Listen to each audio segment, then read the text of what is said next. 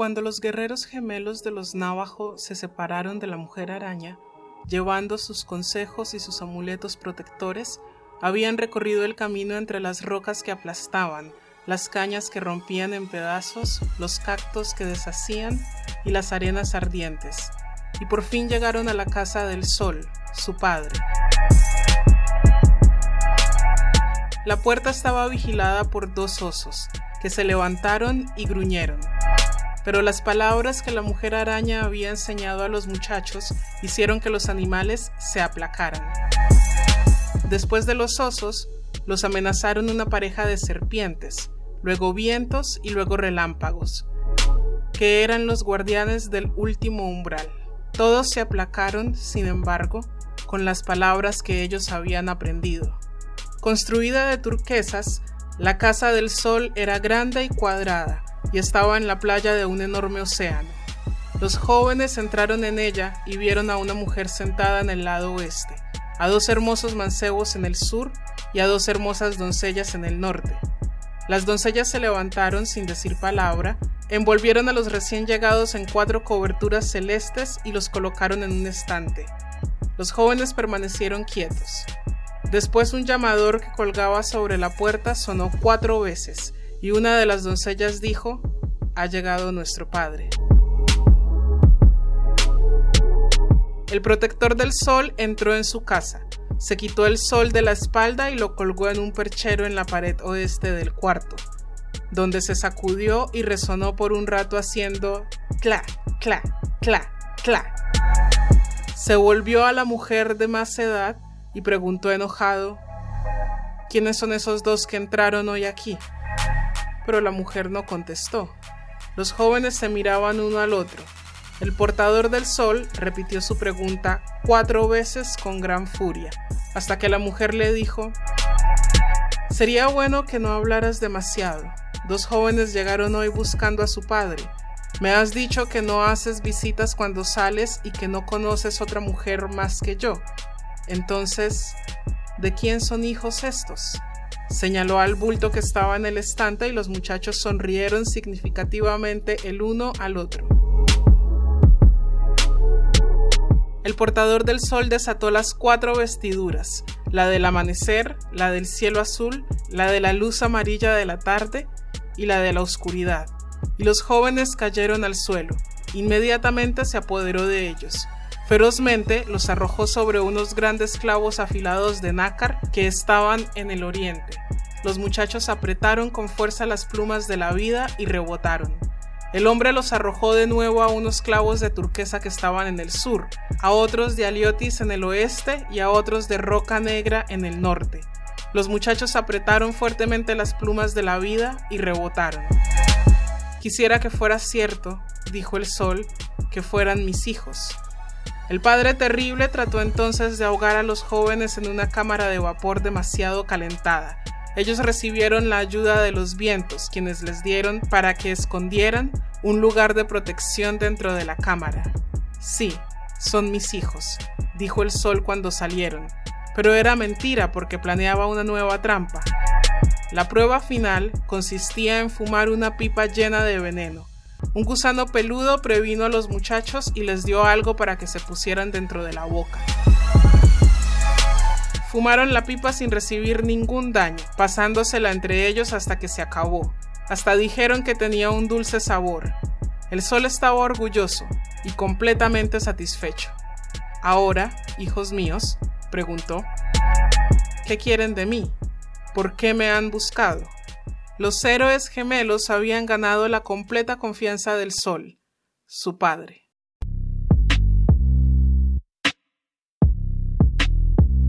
Preciosa humanidad, bienvenidos al podcast del Gimnasio para Escritores, un espacio diseñado para ayudarte a liberar los bloqueos generados por la hoja en blanco y para que transformes los tortuosos bloqueos en terreno para la inspiración. En este podcast abrimos los micrófonos a la literatura y a través de ella a los autores cuya obra nos aporta ese conocimiento que alimenta nuestra creatividad. Porque acá lo importante no es si vos escribís teatro, cuentos, novelas, cine, no. Lo que importa es cómo contar historias. De manera que si quieres ser miembro de esta comunidad de escritores con mentalidad de deportista, Solo debes ir a la descripción y seguir el enlace para apuntarte a la lista de correos. Así recibirás información sobre las novedades del gimnasio, eventos, clases, talleres y nuevos cursos. Soy Edijanet MH, escritora, directora de teatro, docente, fundadora del gimnasio para escritores y tu entrenadora personal. ¿Empezamos? Te recuerdo que en este podcast escucharás las citas textuales en segundo plano. En la primera parte de este resumen dejamos a nuestra heroína o nuestro héroe en el interior del vientre de la ballena. Pasó el primer umbral y así comenzó su ritual de iniciación. Ahora cuenta con la gracia divina porque venció al guardián, tiene herramientas que le darán ventaja en las pruebas que se vienen y conocerá sus ayudantes. El héroe es solapadamente ayudado por el conejo, los amuletos y los agentes secretos del ayudante sobrenatural que encontró antes de su entrada a esta región, o pudiera ser que por primera vez descubriera aquí la existencia de la fuerza benigna que ha de sostenerlo en este paso sobrehumano. El bastón que lleva es otro de sus ayudantes. Los conocemos bien. Sam en El Señor de los Anillos, Alfred con Batman, Krillin con Goku. El ayudante es entonces un premio por la valentía demostrada, y es una figura indispensable en el camino, pues su función es literalmente ayudar a como dé lugar a que el héroe cumpla su misión. Los ayudantes son leales, e incluso puede ser que ese guardián del primer umbral, debido a que fue derrotado con astucia, se convierta en uno de los ayudantes de la heroína o el héroe de la historia. Pero haber sido premiado no implica haber ganado. En el vocabulario de los místicos, esta es la segunda etapa del camino, la de purificación del yo. Hablemos de las pruebas. La del corazón gentil. La prueba es una profundización del problema del primer umbral, y la pregunta está todavía en tela de juicio. ¿Puede el ego exponerse a la muerte? Porque muchas cabezas tiene esta hidra que nos rodea. En un primer momento, nuestro personaje heroico se encuentra con la diosa y deberá probarle que posee un corazón gentil. La diosa es la dama de la casa del sueño. Es una figura familiar en el cuento de hadas y en el mito. Es el modelo de todos los modelos de belleza, la réplica de todos los deseos, la meta que otorga la dicha a la búsqueda terrena, y no terrena, de todos los héroes. Es madre, hermana, amante, esposa. Entonces puede ser común que la heroína o el héroe encuentre a la diosa primero disfrazada y la prueba consista en demostrar bondad hacia ella a pesar de su apariencia, como ocurre en el cuento de los hermanos Grimm El ganso de oro, donde el más gentil de los hermanos comparte su comida con un anciano en el bosque y entonces el anciano le premia con un ganso de oro que le trae fortuna. O en La Bella y la Bestia, donde el príncipe es hechizado por no demostrar gentileza ante una anciana. Pero la diosa puede ser una madre de muchas caras. Puede ser la madre ausente, inalcanzable, en contra de quien se dirigen las fantasías agresivas y de quien se teme una igual respuesta agresiva, la madre que obstaculiza, que prohíbe, que castiga, la madre que se apodera del niño que crece y trata de huir y finalmente la madre deseada pero prohibida, cuya presencia es una iniciación a los deseos peligrosos. Es así que la diosa reúne el bien y el mal, el modo de superar la prueba será demostrando una comprensión cabal de su ser. En otras palabras, no le joda la vida, entienda que ella es como es y todos felices. Aquí un ejemplo de la dualidad de la diosa. La madre cósmica de Dakshiniswar. Esta es la imagen de la miniatura de este episodio. Si no puedes verla en la plataforma que estás escuchando, con seguridad la vas a encontrar en Spotify, Apple o Anchor.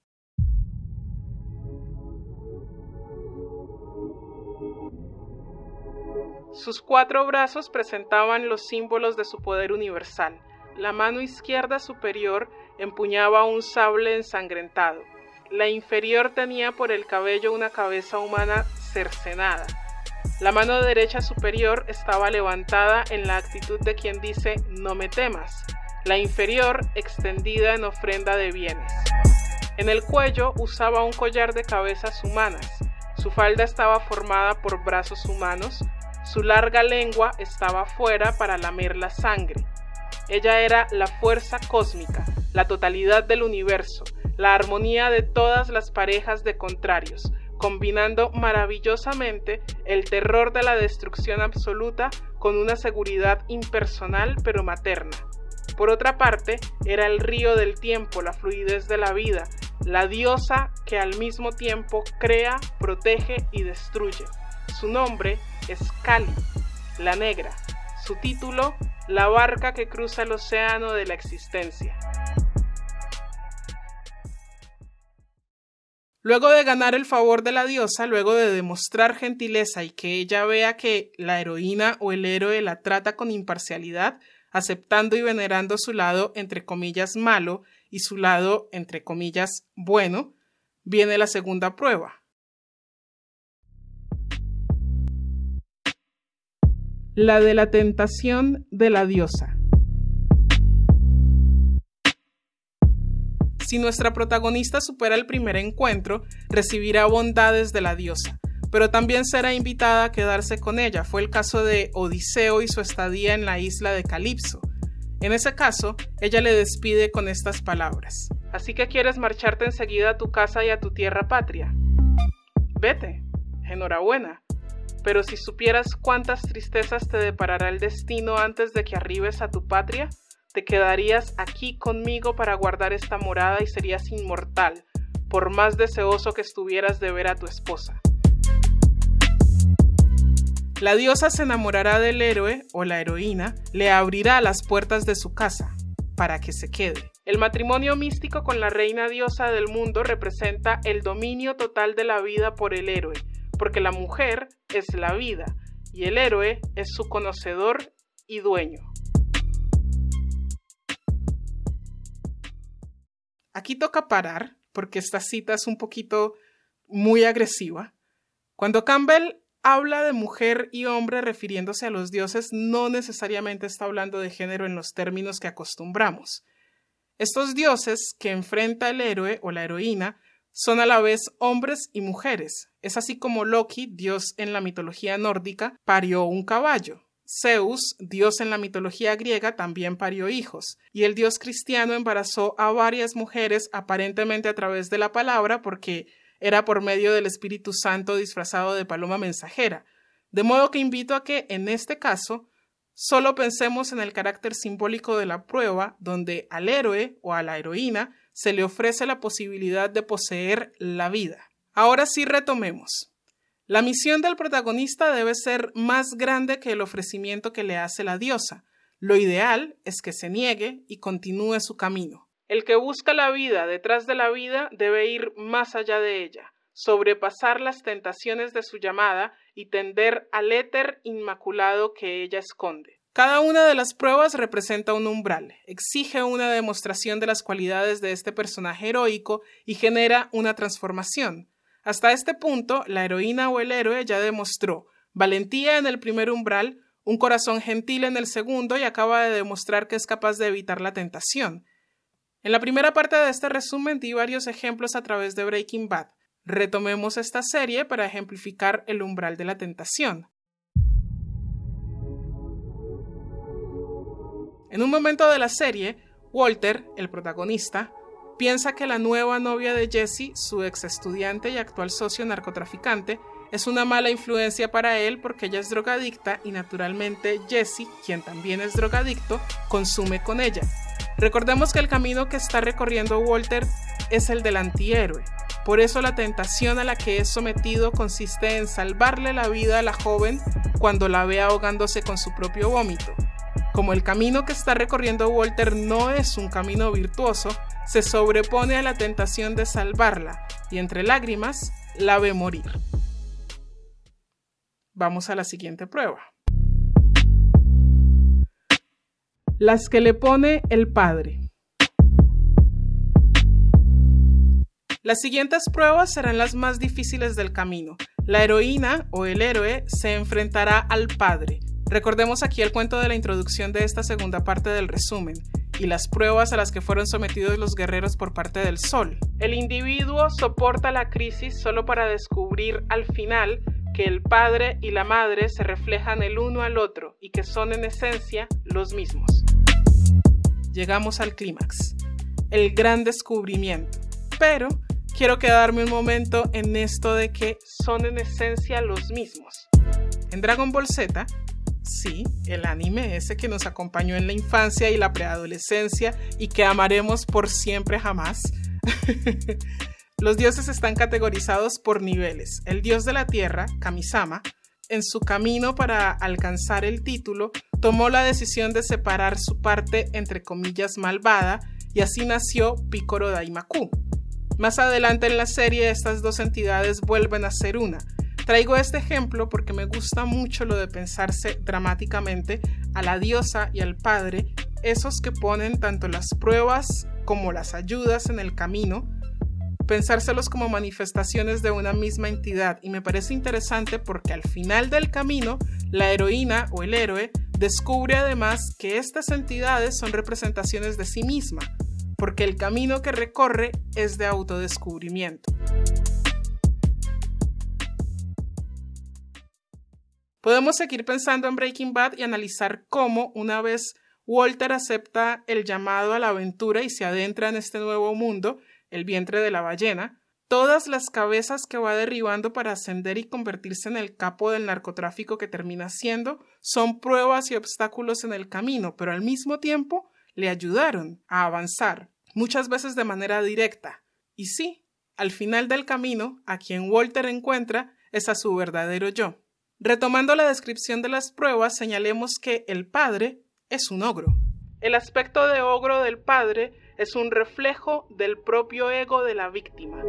En cada sistema de teología hay un punto umbilical, un talón de Aquiles que ha sido tocado por el dedo de la madre vida y donde la posibilidad del perfecto conocimiento se debilita. El problema del héroe es penetrar y con él su mundo. Precisamente a través de ese punto, sacudir y aniquilar ese nudo clave de su existencia limitada. El problema del héroe que va a encontrar al padre es abrir su alma a tal grado y haciendo caso omiso del terror que adquiera la madurez para entender cómo las enfermizas y enloquecidas tragedias de este vasto mundo, sin escrúpulos, adquieren plena validez en la majestad del ser. El héroe trasciende la vida y su peculiar punto ciego, y por un momento se eleva hasta tener una visión de la fuente. Contempla la cara del Padre, comprende y los dos se reconcilian. En otras palabras, así como la heroína o el héroe comprendió la dualidad de la diosa, ahora deberá entender y aceptar con madurez al Padre, comprender cuán necesarias fueron las pruebas para encontrarse al final del camino. A esta etapa Campbell la llama la reconciliación con el Padre. Podemos pensar aquí en cuando el Dios judío se le presenta a Moisés, o cuando se le presenta a Job, o cuando en Breaking Bad Gustavo Fring, la cabeza más alta a la que se enfrentará el protagonista, contrata a Walter y a Jesse.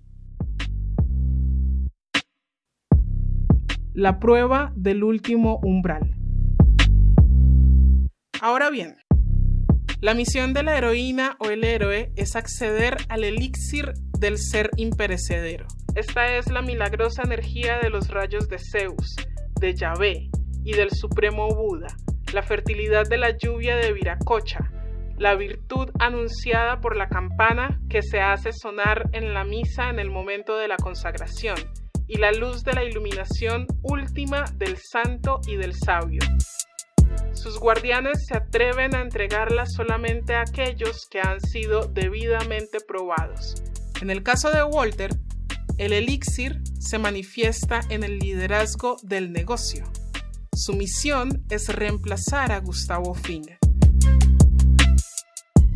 Pero los dioses pueden ser demasiado severos o demasiado cautelosos, y entonces el héroe tiene que apoderarse de su tesoro con engaños y entonces iniciará el camino de regreso. Si está retornando sin la bendición de los dioses, deberá recorrer un camino de huida. Si por el contrario el elixir le es entregado y cuenta con la bendición para retornar, podría ser que la heroína o el héroe se niegue a regresar. Hay quienes no regresan nunca, pero el ideal es que vuelva a casa y comparta con el mundo su conocimiento divino. Puede ser que para ello necesite ser asistido, que justo cuando veía la muerte de frente, le encuentren y le lleven a casa, pero entonces deberá atravesar el último umbral, que consiste en encontrar los medios para compartir con el mundo su conocimiento. Pero lo más probable es que no crean en su viaje, que desdeñen su saber, que crean que le sobrevino la locura, y es entonces que el individuo, por medio de prolongadas disciplinas psicológicas, renuncia completamente a todo su apego, a sus limitaciones personales, idiosincrasias, esperanzas y temores. Ya no resiste la aniquilación de sí mismo, que es el prerequisito al renacimiento en la realización de la verdad y así madura, al final, para la gran reconciliación, unificación después de disolver totalmente todas sus ambiciones personales, ya no trata de vivir, sino que se entrega voluntariamente a lo que haya de pasarle. O sea que se convierte en anónimo. La ley vive en él, con su conocimiento, sin reservas. Así cerramos el episodio de hoy. Te recuerdo que las recetas para escribir ficción no existen. La teoría es funcional para ampliar los recursos creativos y nada más. Preciosa humanidad, muchísimas gracias por escucharme. Un saludo, un abrazo gigante y hasta luego.